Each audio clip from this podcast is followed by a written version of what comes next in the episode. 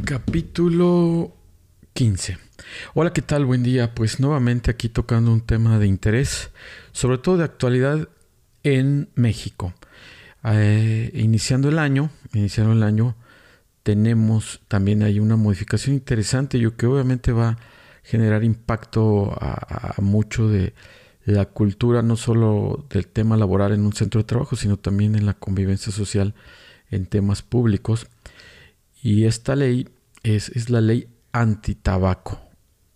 Esta ley inicia o tiene vigencia a partir del 15 de enero de este 2023 y obviamente está empezando a causar dudas eh, en ajustes, en situaciones que sobre todo los centros de trabajo eh, están empezando a desmenuzar para ver de qué manera podemos y debemos ir adecuando este tema de cuidar la salud de nuestros colaboradores en base a este esquema.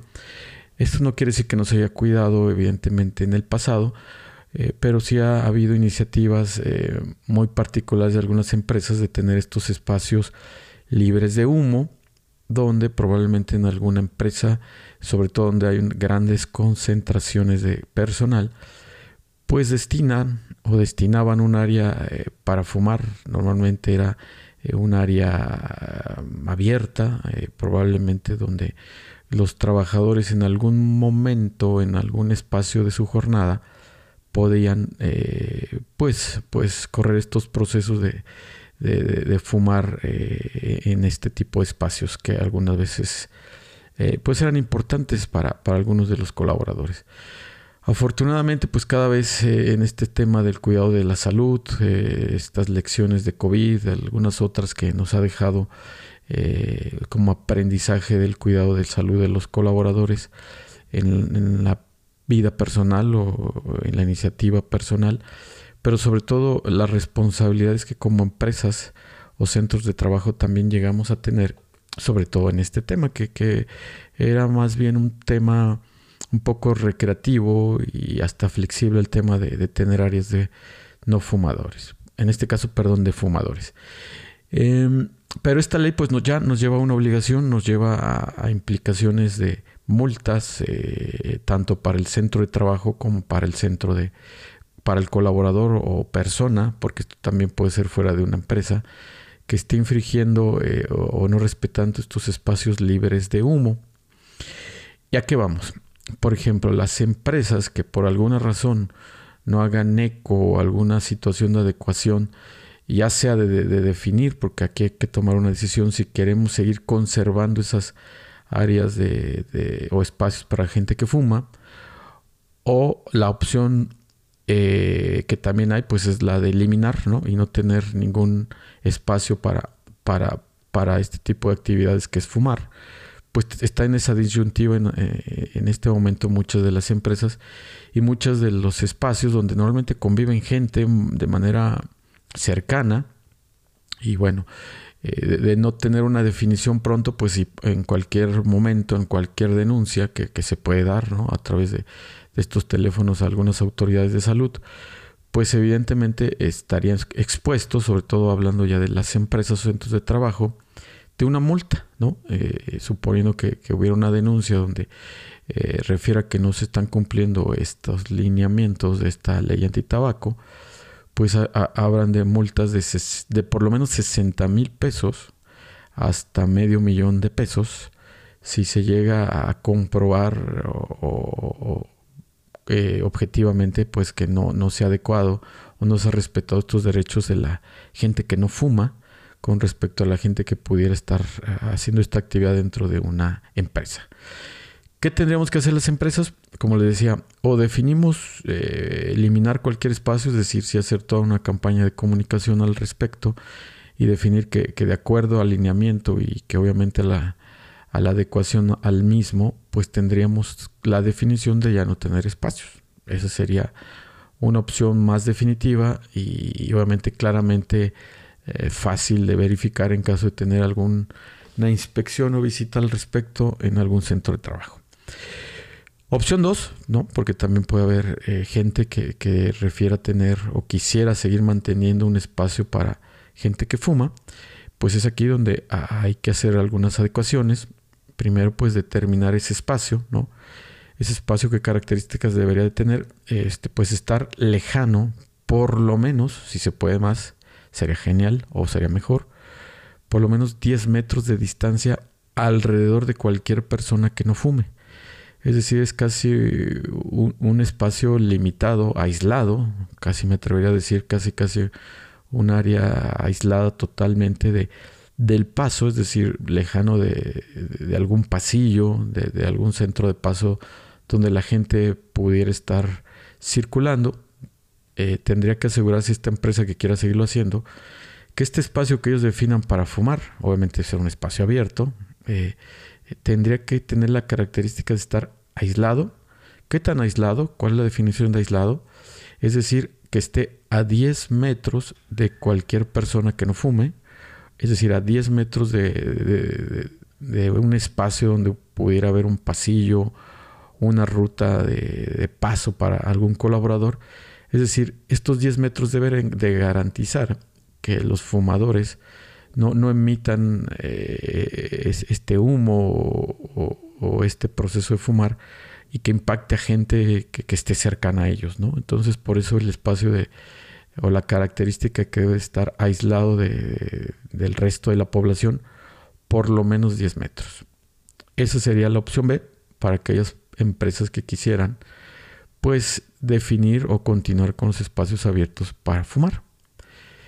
Y, bueno, más o menos por ahí pudiera ser o debería ser la adecuación a esta nueva ley antitabaco que, como les comentaba, pues está vigente ya desde el 15 de enero. Es decir, estamos ya en, tiempos muy rápidos y, muy concisos para, para tomar una decisión y hacer los cambios que correspondan al respecto en nuestros centros de trabajo.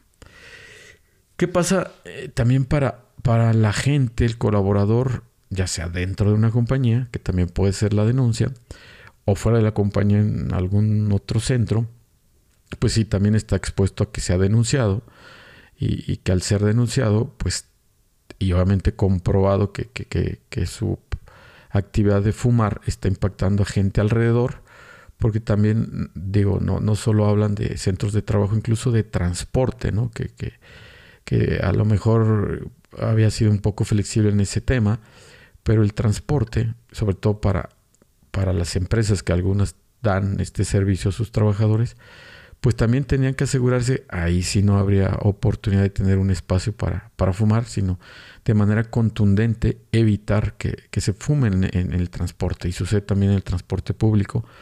Ahora me enfoco pues básicamente a, los comentarios que nos hacen las empresas que escuchan este podcast o, y este programa de Factor Humano, charla entre amigos. Y pues en, ese sentido en el transporte sí habría que eliminar y ser contundentes con una campaña de comunicación que sea muy claro en el sentido de que no, no, no se puede fumar en el transporte que lleva o trae a los trabajadores, no solo por ser una extensión de, la empresa en el proceso de traer y llevar gente, sino aunque fuera un transporte público, si alguien eh, se denuncia este tipo de, actividades fuera de esta ley antitabaco, pues es posible que las autoridades este, pues, ah, lleguen eh, en ese momento y obviamente hagan esta verificación.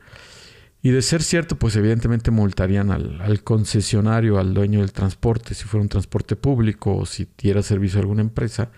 También es una, una multa fuerte, como les decía, por lo menos de 60 mil pesos hacia arriba que, sería de gran impacto para cualquier proveedor o servicio de transporte, pero también a la persona, es decir, también el, colaborador o la persona que estuviera utilizando el transporte eh, sería eh, sancionable este, este tipo de actividades porque no estaría cumpliendo con esos 10 metros de distancia que comentábamos, pero sobre todo por, por, por no adecuarse a este nuevo lineamiento, ¿no? Y este, ahí también hablan de multas de entre mil a seis mil pesos, ¿no? Eh, que también puede aplicarse a la persona que se niegue o, que de manera eh, irresponsable fume en, un lugar donde después de, la emisión y, difusión de, de, esta nueva ley antitabaco, pues aún así lo sigue haciendo, pues pudiera ser sancionable con una multa de por lo menos mil pesos y, hasta seis, diez mil pesos. Más o menos por ahí están las multas, dependiendo obviamente de la gravedad de la situación. Y, en algunos casos se habla incluso de, detenciones hasta 36 horas, ¿no? Eh, detenidos por, por este tipo de actividades fuera de esta ley antitabaco. E, es así de, determinante y, claro el tema de cómo nuestras autoridades están cuidando que las personas que estén alrededor de alguna persona que fume, pues les puedan garantizar que, que estos efectos, este humo que normalmente se emite en estos procesos de fumar, pues no les impacte eh, en el ámbito de su salud de manera pasiva, ¿no? Porque realmente ellos no, no están fumando, pero de alguna u otra manera se ven impactados por estas actividades de fumar. Entonces, pues este es un punto también gracias por ponerlo en la mesa, que también algunos colegas, gente que nos escucha, pues quería saber, ¿no? Cómo adecuarme a esta nueva ley antitabaco en mis centros de trabajo, la duda que tienen los colaboradores de los impactos que socialmente y multas o de incluso detenciones pudieran tener, no solo en, el trabajo obviamente, esto probablemente va a suceder más fuera de un ámbito de trabajo, en algún espacio público, que, incluso la autoridad pues puede, además de esas multas eh, que les comento, pues, llevarlos eh, detenidos por, por, por, un tiempo aproximado de, por máximo en este caso de 36 horas. Eh, entonces, pues como podrán ver, es importante tener esta comunicación clara, rápida, pero sobre todo desmenuzable, ¿no? En el sentido de por qué, para qué y cuáles serían las sanciones en caso de no, de no hacerlo así. Pero sobre todo las opciones de, qué hacer como empresas para no caer por no conocer la ley, por no conocer esta información o por no, no, saber cómo aplicarla ya en, en la vida cotidiana de una empresa creo que este podcast puede ayudar. Eh, eh, puedes compartirlo, puedes eh, compartirlo a los colegas, empresas, compañeros.